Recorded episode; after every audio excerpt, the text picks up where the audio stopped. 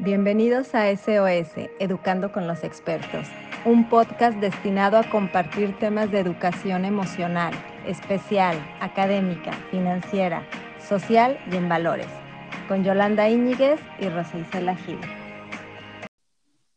Bienvenidos a un nuevo podcast. Hoy hablaremos de un tema que estoy segura que será de tu interés, ya que si tú que, que nos estás escuchando tienes hijos la información que compartiremos será de gran utilidad, ya que muy pocas veces nos ponemos a pensar qué pasaría con mis hijos o con las personas con las que vivo en caso de un fallecimiento, un accidente grave que pudiera ocasionar quizás una invalidez o simplemente un diagnóstico de una enfermedad grave.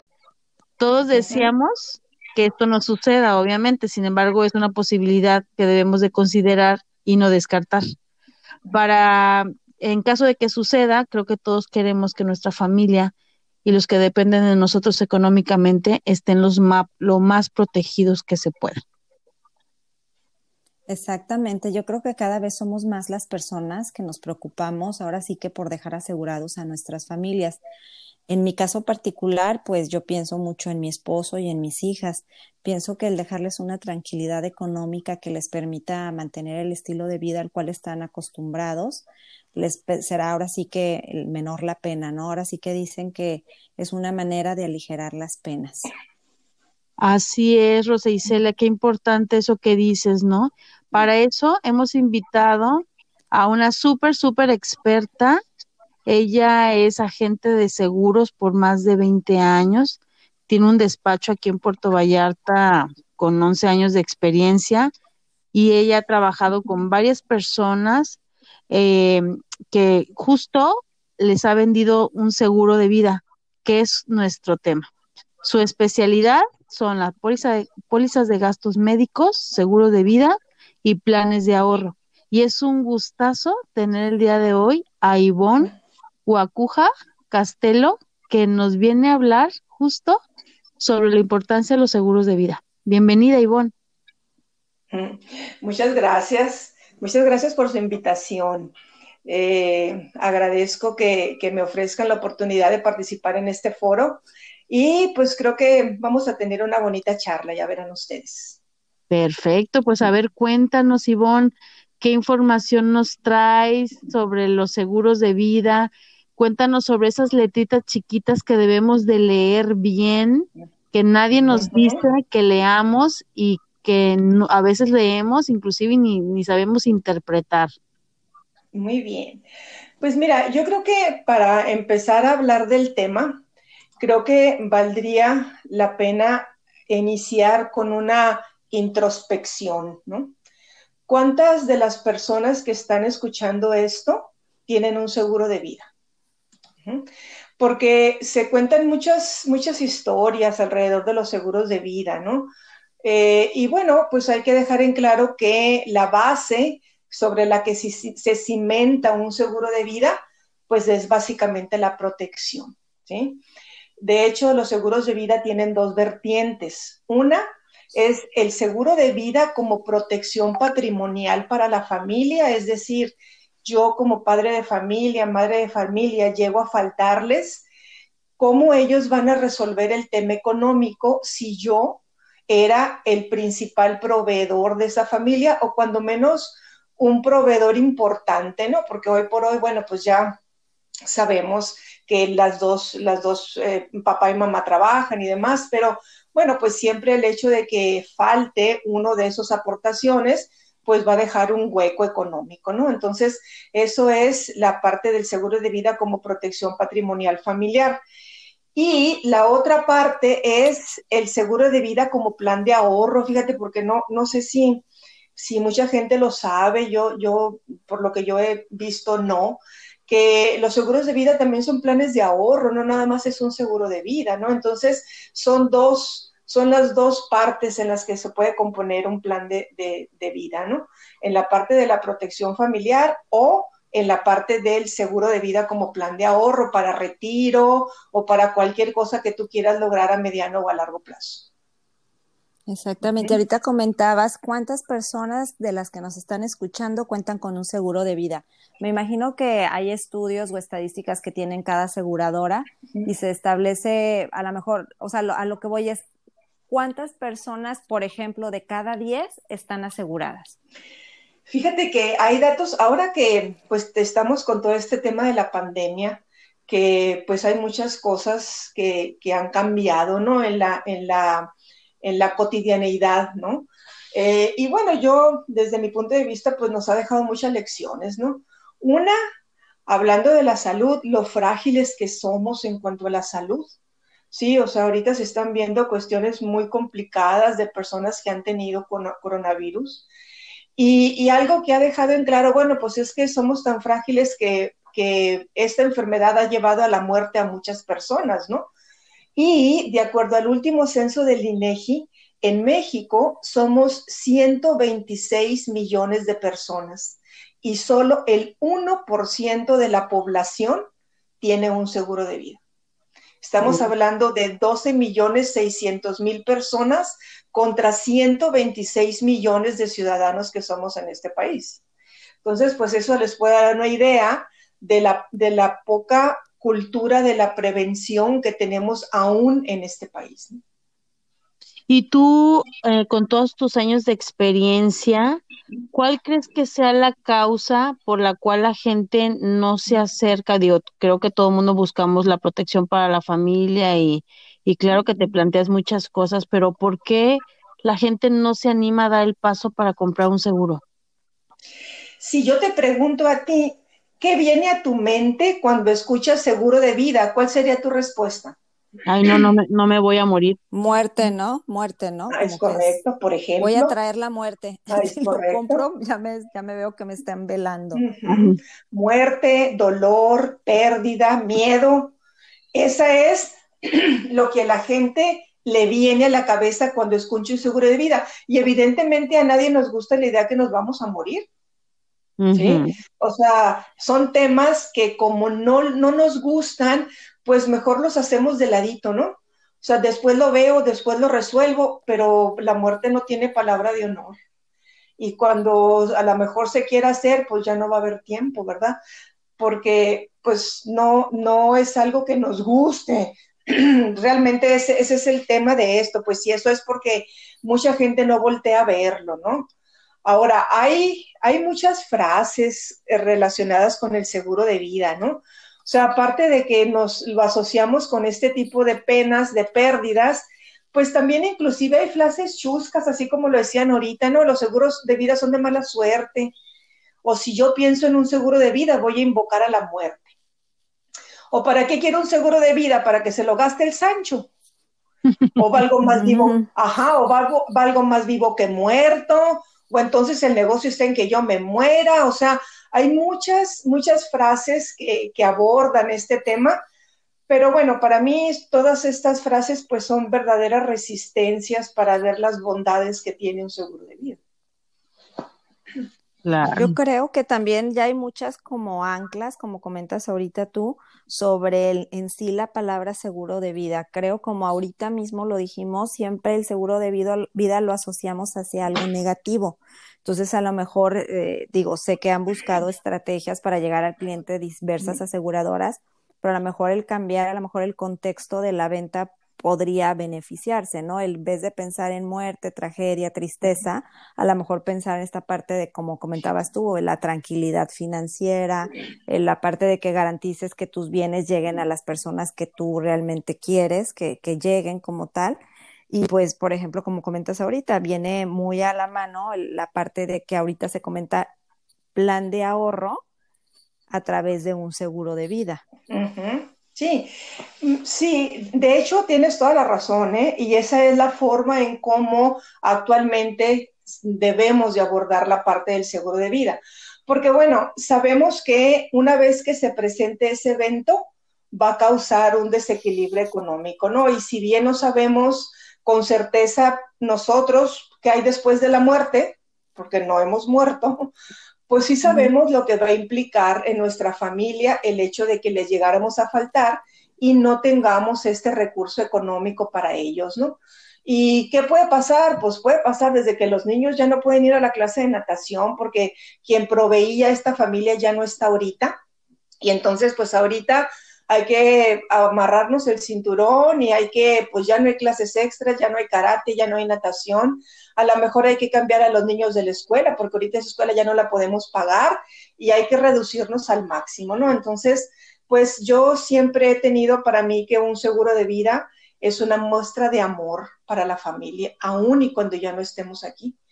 Entonces, vamos viendo que sí es un seguro de vida, ¿ok? Yo siempre digo que un seguro de vida es una póliza de seguridad.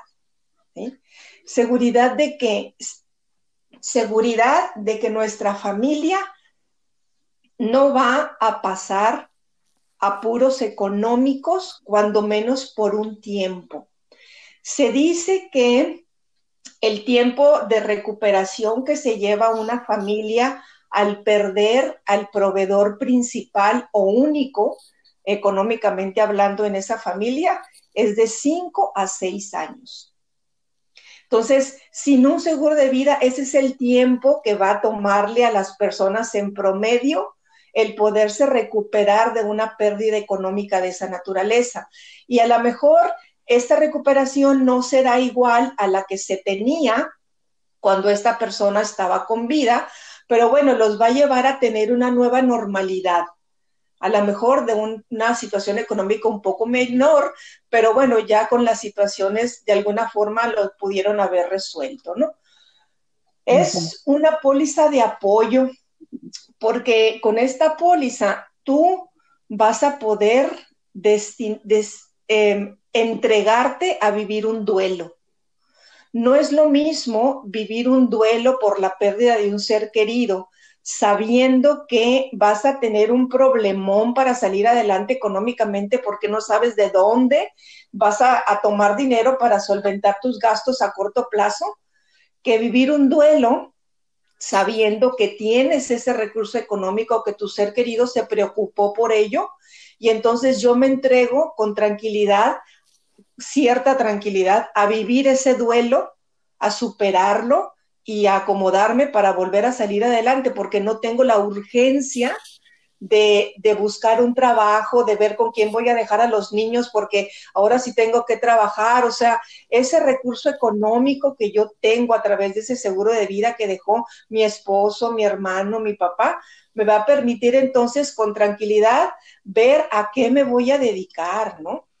Entonces, esos temas son sumamente importantes y muchas veces no les damos el tiempo de reflexión o no, o no tenemos pues muchas veces la conciencia de pensar en ello, ¿no? Y bueno, finalmente para mí esto se traduce en una muestra de amor, básicamente. Fíjate que yo creo, cuando hay, sucede algún acontecimiento de algún accidente, ¿no? Algo que la muerte no es inmediata. Hablemos de un accidente. La primera pregunta es, ¿tienes gastos médicos? O sea, e inmediatamente entra la angustia de que tenga la persona un cuidado digno y que se pueda cubrir esa cuota. Después, ya si no se logra recuperar, viene entonces la angustia de los gastos funerarios, ¿no? Y después pasa la angustia de los gastos funerarios a lo que sigue, como dices tú, a los primeros años este, difíciles y aparte financieramente que te quedas total y absolutamente desestabilizado como tal. Creo que, como ahorita tú comentas, eh, se debe de dialogar mucho con las personas para inculcarles precisamente el que el adquirir a cualquiera de estos servicios es pensar en el otro más que en uno mismo. Entonces creo que eh, eh, creo que esa es la parte a lo mejor en la que nos tienen que llegar, porque yo trabajé muchos años en un banco y a mí me ahora sí que me forzaban a, vender cierta cantidad de seguros al mes y para mí era un estrés tremendo porque yo sabía que al momento en el que le decía a una persona gastos médicos, seguro, lo que sea, hasta se molestaban. Me decían, no, no me interesa, no nada precisamente que a veces la falta de empatía con nuestros seres queridos o la falta, falta de planeación eh, deja en la a la familia en jaque, ¿no? Como la, comentaba yo ahorita, desde la situación de unos gastos médicos un servicio funerario y después el dejar tranquila a la familia al menos en lo que se estabiliza. Entonces, pues yo la verdad, a mí se me hace excelente el trabajo que tú realizas porque me consta que es súper personalizado, porque para una venta de este tipo, eso se requiere, o sea, muy personalizado para entonces poder hacer con el cliente la asesoría, tal cual como decía Yoli, hasta las letras chiquitas, para que se sientan convencidos de hacer un gasto de esa magnitud y saber que más que un gasto es una inversión. Exacto, y también la, la parte del costo, ¿no? Que también tú como comprador de un seguro, pues lo que buscas es mantenerlo por muchísimos años, ¿no? Digo, que mejor que, que nunca lo uses pero eh, aquí la cuestión es, es este es buscar una póliza que se adecue a tu ingreso, a tu necesidad, porque también hay la idea de que es sumamente costoso o, es inalcanzable para muchos. Pero yo en mi caso particular, yo me acuerdo que cuando platiqué justo con Ivonne, que tengo yo ahí mis seguros, ella me decía, a ver, pues es que piensa en una cantidad que no te sientas ahorcada, porque si tú este, buscas algo costoso, pues a lo mejor desistes. Esto es una inversión a largo plazo, ¿no? Entonces, se me hizo buenísimo y se me grabó. Y sí es cierto, ¿no? Te gastas cantidades este, en cualquier cosa y pues qué mejor que dar este paso por la tranquilidad, que toco madera y espero nunca se use, pero pues qué tranquilidad también tenerlo, ¿no? Es correcto, sí. Y así como tú dices, ¿no? Un seguro de vida no es por ti, es por ellos. Es por ellos. Entonces, bueno, esa es una, una vertiente sobre la cual podemos eh, revisar el seguro de vida.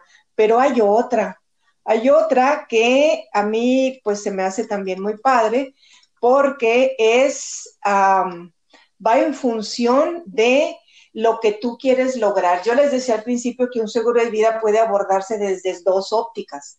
Una, la parte de la protección familiar, que es lo que ya vimos ahorita. Sí, yo tengo un seguro de vida por el caso, en el momento en que yo falte, que mi familia tenga un recurso económico con el cual salir adelante por lo menos unos años, en lo que se acomodan y vuelven a retomar otra vez un ritmo, ¿no? Ese es un tema. Pero el otro, que está padre, es que eh, un seguro de vida también es una póliza de ahorro. ¿Cómo funciona esto? Mira, evidentemente la naturaleza de un asegurador es la protección, entonces todos los planes de una aseguradora van a tener un dejo de protección. Pero hay unas pólizas de vida que incluyen un seguro de ahorro, es decir, yo voy a estar pagando un plan de ahorro para mi retiro, por ejemplo, ¿no? O voy a estar pagando un plan de ahorro porque en 15 años necesito hacer tal o cual cosa. Yo inicio con ese plan de ahorro y yo voy a estar haciendo aportaciones mensuales o anuales o como quieras y poco a poco va a ir generándose un recurso económico que la compañía va a ir reinvirtiendo y va a ir generando rendimientos para mí. Pero también esa propuesta de ahorro incluye un seguro de vida. ¿Qué sucede si yo en el transcurso de la vida de esa póliza llego a faltar? Ah, bueno, pues entonces lo que va a hacer la compañía es que el seguro de vida que corresponde a mi plan se lo va a entregar a mis beneficiarios. Si yo llego con vida al final del plazo de esa póliza, pues entonces quien va a recuperar el ahorro soy yo, no nomás lo que yo di, sino que el dinero eh, eh, crece con, los rendimientos que la compañía me va a ofrecer a mí. Entonces, pues alguien va a cobrar o, mi familia si es que yo llego a faltar o yo misma cuando termine mi plan eh, que contraté para este plan de ahorro, ¿no? Entonces, esta es otra parte también de ver un seguro de vida. Yo aquí les digo que, pues mira, vas a matar dos pájaros de un tiro, porque además de que vas a ir generando un ahorro que te va a permitir tener un retiro digno, ¿sí? pues también tienes un seguro de vida en caso de que llegaras a faltar, pues tu beneficiario cobraría la suma asegurada, ¿no? Entonces, pues este es un plan muy completo que cubre esas dos, esos dos aspectos, ¿no? De, a través de una póliza. Como comenta. Oye, ah, Ivonne. de, adelante, Yoli. Este, mm, me gustaría preguntarte, porque a lo mejor eh, muchos que nos están escuchando tienen la misma duda que yo tuve en su momento, y es, cuando tú vas a, decides hacer un, un ahorro o comprarte un seguro de vida, que es algo pues a largo plazo donde tú estás pagando mensualmente o anualmente, como lo manejes, eh, tú qué tienes que buscar o qué te tienes que fijar en la empresa en la cual vas a decidir dar ese paso, porque pues yo me acuerdo que a mí me surgían dudas y a ver, y si quiero la empresa y si la cierran y si desaparece, ¿no? Este, ¿qué va a pasar con ese ahorro que yo estoy teniendo pues a largo plazo? Entonces, tú con toda tu experiencia, ¿cómo nos puedes aconsejar a las personas que nos están escuchando de ver en estas empresas a las cuales tú decides invertir esto en, tu seguro de vida, pues para que sea confiable y sobre todo te quedes tranquilo de que pues tu dinero está bien guardado, ¿no? Por así decirlo. Sí, y es una muy buena pregunta y además es una duda que es, que es común, ¿eh? O sea, y, y sí, ¿qué pasa si desaparece? Mira, em, para que una entidad financiera tenga eh, autorización para ofrecer sus planes, tiene que estar registrada ante la Comisión Nacional de Seguros y Fianzas. Todas las aseguradoras que, que ofrecen cualquier tipo de seguro previamente tuvieron que iniciar con un registro porque tú no puedes ofrecer ningún plan si la autoridad no lo revisa y no los autoriza. Entonces, pero además las compañías de seguros tienen la obligación de tener una reserva para hacer frente a las responsabilidades de sus clientes. Mucha gente ni idea tiene, pero las aseguradoras son una de las compañías más auditadas por la Secretaría de Hacienda y las obligan a mantener año con año reservas suficientes para poder hacerle frente a los compromisos de sus clientes. Si hay un lugar seguro donde ahorrar, es a través de una compañía de seguros. Primero, porque los planes están revisados y están avalados por la autoridad. Sí, o sea, ya revisaron que, realmente ofrezca el beneficio que dice, eh, en fin, y además, porque las compañías son compañías eh, oficialmente establecidas. No sé si ustedes han escuchado, seguramente sí, historias estas de que ahorré en la caja de ahorros el arbolito y cuál desaparecieron con mi dinero, ¿no? O en la caja de ahorros no sé qué y, resulta que ya no están. Ese tipo de empresas no están registradas, o sea, no tienen permiso de la autoridad para poder operar.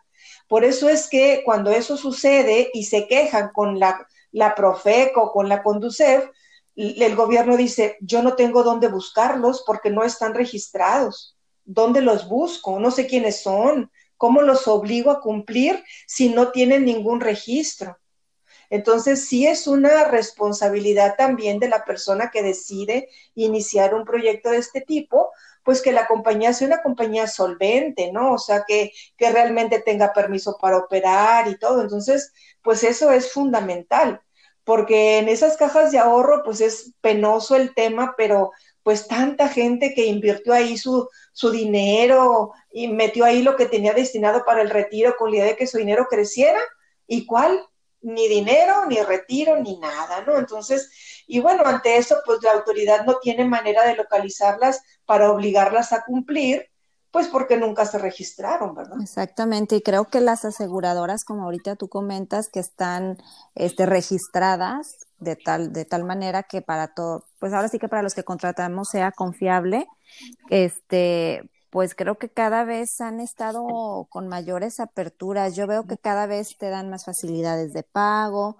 Este, antes había decías, no, pues yo soy diabético o hipertenso, tengo tal situación, entonces ya no puedo contratar. Y ahorita yo veo que se han abierto a, bueno, pues que se realicen estudios, ven este, la situación de cada persona para darles las posibilidades a todos, ¿no? Entonces, yo creo que pues están haciendo ustedes pues su trabajo como debe de ser, dándoles la oportunidad a, pues ahora sí que a todas las personas para que se tenga el acceso, ¿no? A esto, a este beneficio, como comentas.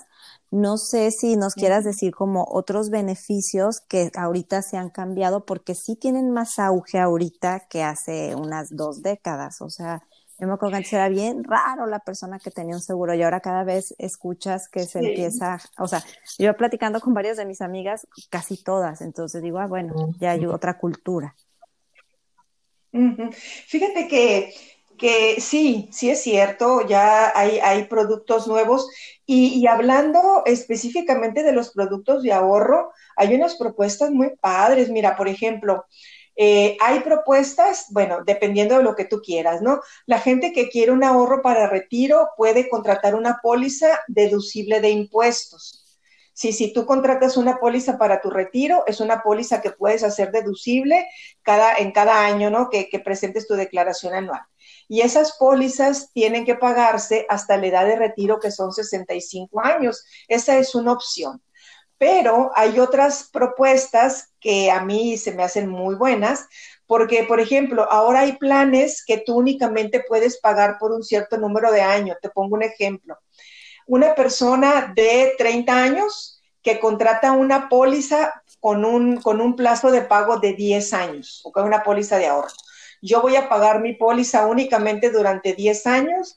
Terminando esos 10 años de, de pago, yo me olvido de mi plan y voy a dejar que mi plan empiece a generar rendimientos, aunque yo ya no le ponga ni un 5 más. Y si lo terminé de pagar a los 40 años, pues yo a mis 55, 60 años, yo decido retirarlo y no tienes idea de lo que va a retirar con los rendimientos que le van a dar la compañía. Aunque tú nada más los hayas pagado 10 años, ¿eh? no tienes que pagarlo más tiempo pero por todo el, horizonte de ahorro que tienes hacia adelante, pues eso te llega a generar rendimientos sumamente buenos. Yo acabo de cotizar un plan de estos precisamente el día de ayer para una chica que tiene 30 años, va a aportar mensualmente 2.500 pesos mensuales. En el plazo de 10 años, más que menos, está pagando alrededor de 260 mil pesos, pero ella va a recuperar casi un millón de pesos a los 60 años, aunque ella nada más dio 200 y tantos mil. Entonces, realmente son pólizas muy padres que te generan muy buenos rendimientos y además tienes incluido un seguro de vida, o sea, son varias cosas dentro del mismo plan, pues. Buenísimo. Y fíjate, hay mucha ignorancia, ¿no? O sea, las personas que están interesados en tenerlo, pues son los que se acercan, pero justo qué bueno que hay este tipo de oportunidades para que la gente pues se entere, ¿no? De que se puede hacer un plan a tus necesidades y a tu ingreso también, ¿no? Entonces eso está buenísimo. Exactamente, me acuerdo pues, una vez que nos hiciste una presentación, Ivonne, en donde nos ponías tú cuánto quieres, eh, eh, cuáles son tus posibilidades de pagar mensualmente y sobre eso tú nos hiciste una propuesta. Entonces, como dices tú, es un traje hecho a la medida de acuerdo al ahorro que se pueda hacer mensual sin que esto llegue a comprometer tu economía cotidiana. Y, ahorita, fíjate, hay, por ejemplo, las compañías meten promociones, ¿no? Ahorita hay, hay compañías que ofrecen este, 10 meses, 12 meses sin intereses en la compra de tu seguro de ahorro o de tu seguro de vida.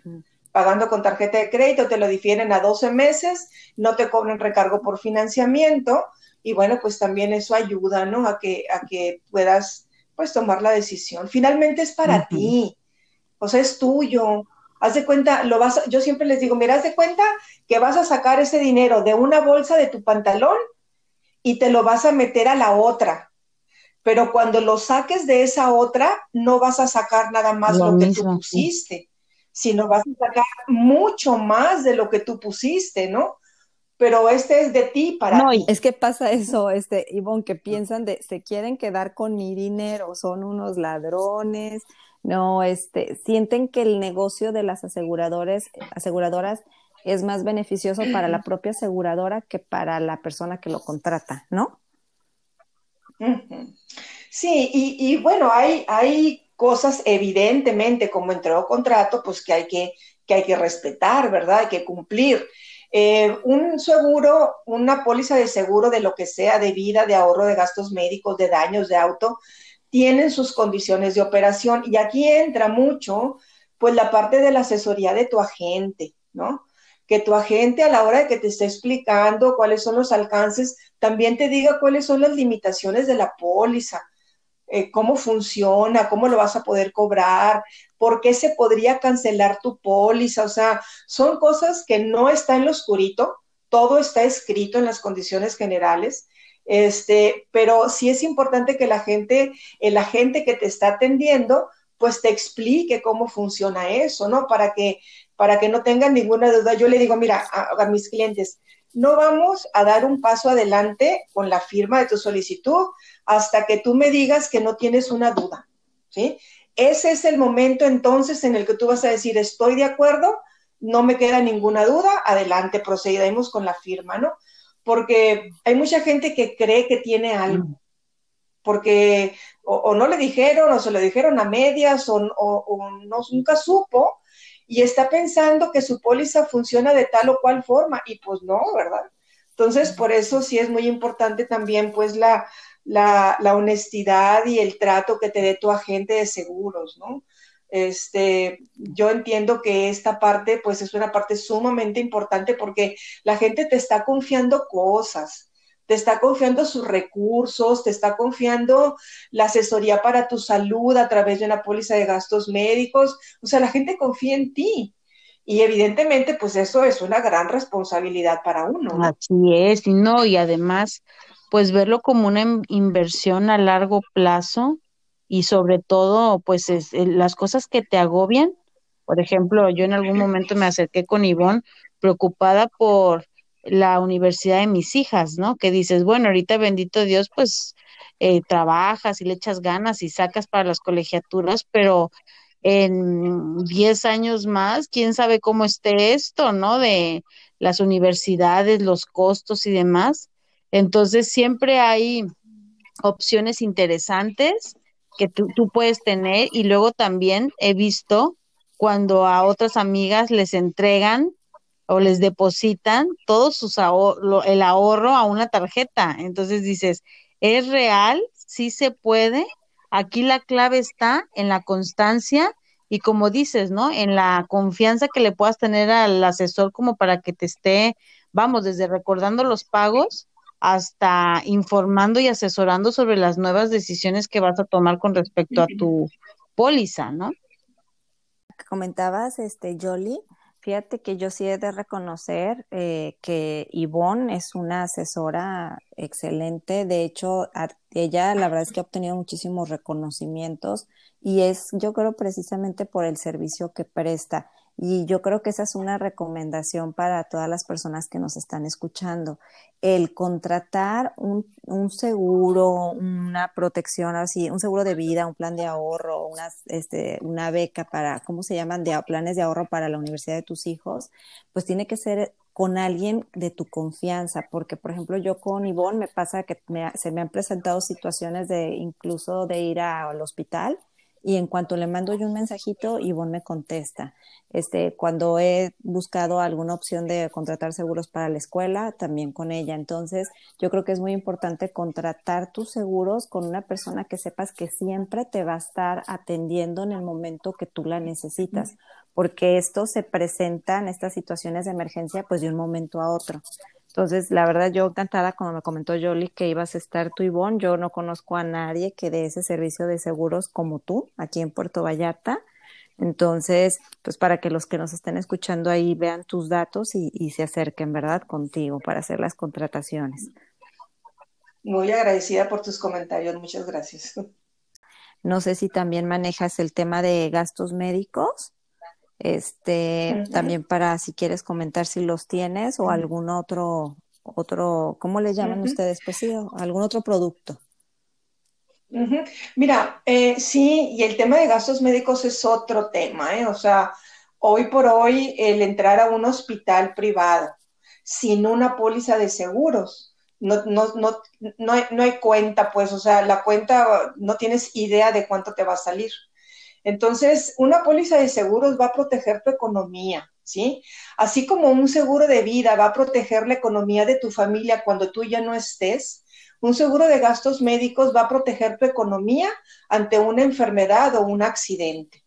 La póliza de gastos médicos es una póliza 100% deducible de impuestos. Entonces, si tú eres una persona que presenta declaración anual, puedes adquirir tu póliza de gastos médicos y meterla a tu declaración anual en el mes de abril al 100%. Entonces, sí, sí es una garantía de tranquilidad. Mira, yo no sé si ustedes han escuchado hoy por hoy números con respecto al COVID. Esto es, hoy por hoy está considerado como el evento más catastrófico de las compañías de seguros, más que los huracanes, más que los terremotos en México, ¿eh? Y eso ya es un hecho. Eh, el promedio de una atención médica por COVID, el promedio es de 480 mil pesos por estancia en el hospital. Si una persona entra, no tiene grandes complicaciones, hay que atenderla, lo que, lo que vas a pagar en promedio va a ser eso. Hay casos menores, pero ese es el promedio. Pero el costo más alto ha sido de 29 millones de pesos por una persona que tuvo COVID. Entonces, no, no tienes idea de las repercusiones económicas que puede tener eso, ¿eh? ¿No? Entonces, siempre, yo siempre les digo, siempre es mejor tener una prima que pagar manejable para ti que tener un siniestro que no sabes a dónde te va a llevar. Porque se han perdido patrimonios por un tema médico, ¿eh? Sin duda, sin duda. Entonces, este, pues ese es una, una, otro, otro aspecto importante a considerar en el tema de la protección familiar. ¿eh? Exactamente, yo creo que, sí, yo creo que todas las tres conocemos a personas que les ha pasado eso, ¿no? Que venden hasta sus coches, sus casas, terrenos, hasta la, toda la familia la, se involucra para salir ahora sí que del problema, porque ya se vuelve ahora sí que un problema. Entonces. Y fíjate, te digo algo, déjame comentar algo con respecto a esto.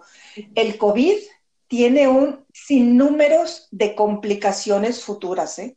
De hecho, hay compañías de seguros hoy por hoy que ya no están aceptando personas que hayan tenido COVID.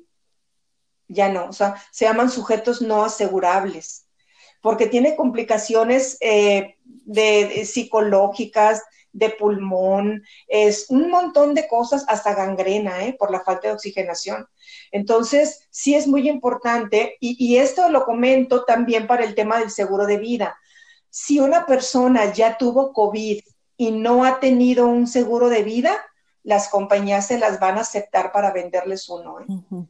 por la, precisamente por las complicaciones futuras que puede tener una enfermedad como esta. Entonces, si ustedes no, han presentado COVID o, o fue algo súper leve, pues igual y están en posibilidades de adquirir ya su seguro de vida, porque si el COVID se hace presente en, en, en situaciones de complicación, es un hecho que ya no van a poner tener uno. ¿eh?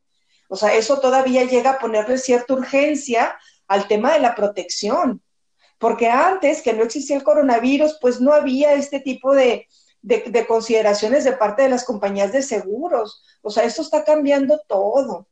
Entonces, sí, tanto para gastos médicos como para planes de vida, ¿eh? para seguros de vida. Afortunados para los que ya tenemos y como bien comentas, mucha gente todavía ahorita no, no, les, ¿eh? no les ha dado el COVID y pues qué mejor que aprovechen ahorita porque pues la verdad es de que dicen que a casi todos les va a dar, ¿no? Entonces, digo les va porque creo que a mí sí me dio.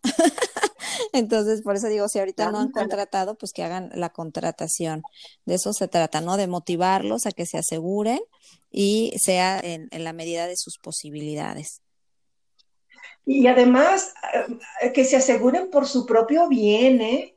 Con quien tú quieras, o sea, no es conmigo, con quien decidas contratarlo, no importa. El tema es que tengas la protección Sí, tienes toda la razón, porque muchas veces nos esperamos hasta tener los síntomas o a que aparezca la enfermedad para tomar decisiones y qué importante con todo esto del virus y esta pandemia hemos aprendido a, a tener otra cultura de prevención, de cuidar la salud y demás, y pues ahora también prever nuestro futuro, ¿verdad? Porque nadie sabe cómo nos va a ir en la, en, en, eh, con el virus y qué mejor que tener esta seguridad de al menos este, sentirnos tranquilos por ese lado, ¿no? De que vamos a estar atendidos hablando de la parte médica y también pues teniendo un ahorrito que nos permita pues más adelante poder salir adelante, ¿no? Sí, es correcto, sí. Y, y, todo se puede, ¿eh? O sea, no se trata de, yo les digo, no, es que no se trata de tapar un hoyo, destapar un hoyo para tapar otro. O sea, hay que saber realmente cómo podemos establecer un equilibrio entre las cosas que me interesa proteger y mi economía, ¿no? Entonces, pues son planes que se adaptan a las necesidades de cada quien. El, el, el detalle, pues nada más es en tomar la decisión y dar el primer paso. Así es. Oye, Ivonne, pues ya se, se acabó el tiempo, rapidísimo, siempre el tiempo vuela cuando hablamos de temas súper interesantes. Me encantaría ver con qué nos te gustaría cerrar este podcast, una frase, un libro, algo que le permita a, la, a las personas que nos están escuchando seguir reflexionando sobre este tema que nos estás compartiendo. Pues mira, yo, yo les dejaría una frase para que pudieran meditar en ella y es, ¿qué tanto me interesa cuidar a mis seres queridos? ¿Qué tanto estoy dispuesto a proteger a la gente que es importante para mí? Y en base a esto, bueno, pues hay, hay acciones que se pueden implementar, ¿no? Para eso tanto a las personas que yo amo como mi economía también, porque finalmente, bueno, pues todo esto tiene repercusiones económicas y pueden ser repercusiones económicas muy grandes, ¿no? Y que sepan que hay instrumentos que los pueden ayudar y que pueden proteger su patrimonio sin poner en riesgo eso que tanto tiempo le cuesta a uno ir construyendo poco a poco. Así es, te agradecemos muchísimo todas tus aportaciones y bueno, pues también vamos a compartir en las redes sociales tus datos para las personas que te quieran contactar, pues se sientan con la libertad de hacerlo. Y bueno, pues agradecerles, esperemos que en el próximo podcast también podamos contar con tu participación, con algún otro tema eh, que sea de, de, su interés también y obviamente que Ivonne pueda seguir aportándonos gran información. Muchísimas gracias y seguimos en comunicación. Muchas gracias por su invitación, Yoli. Muy agradecida, ¿eh? Hasta luego.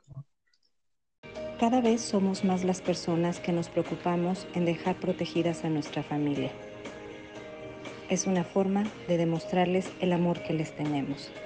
Ivonne Guacuja. Síguenos en SOS Educando con Expertos a través de Spotify o a través de nuestra página en Facebook.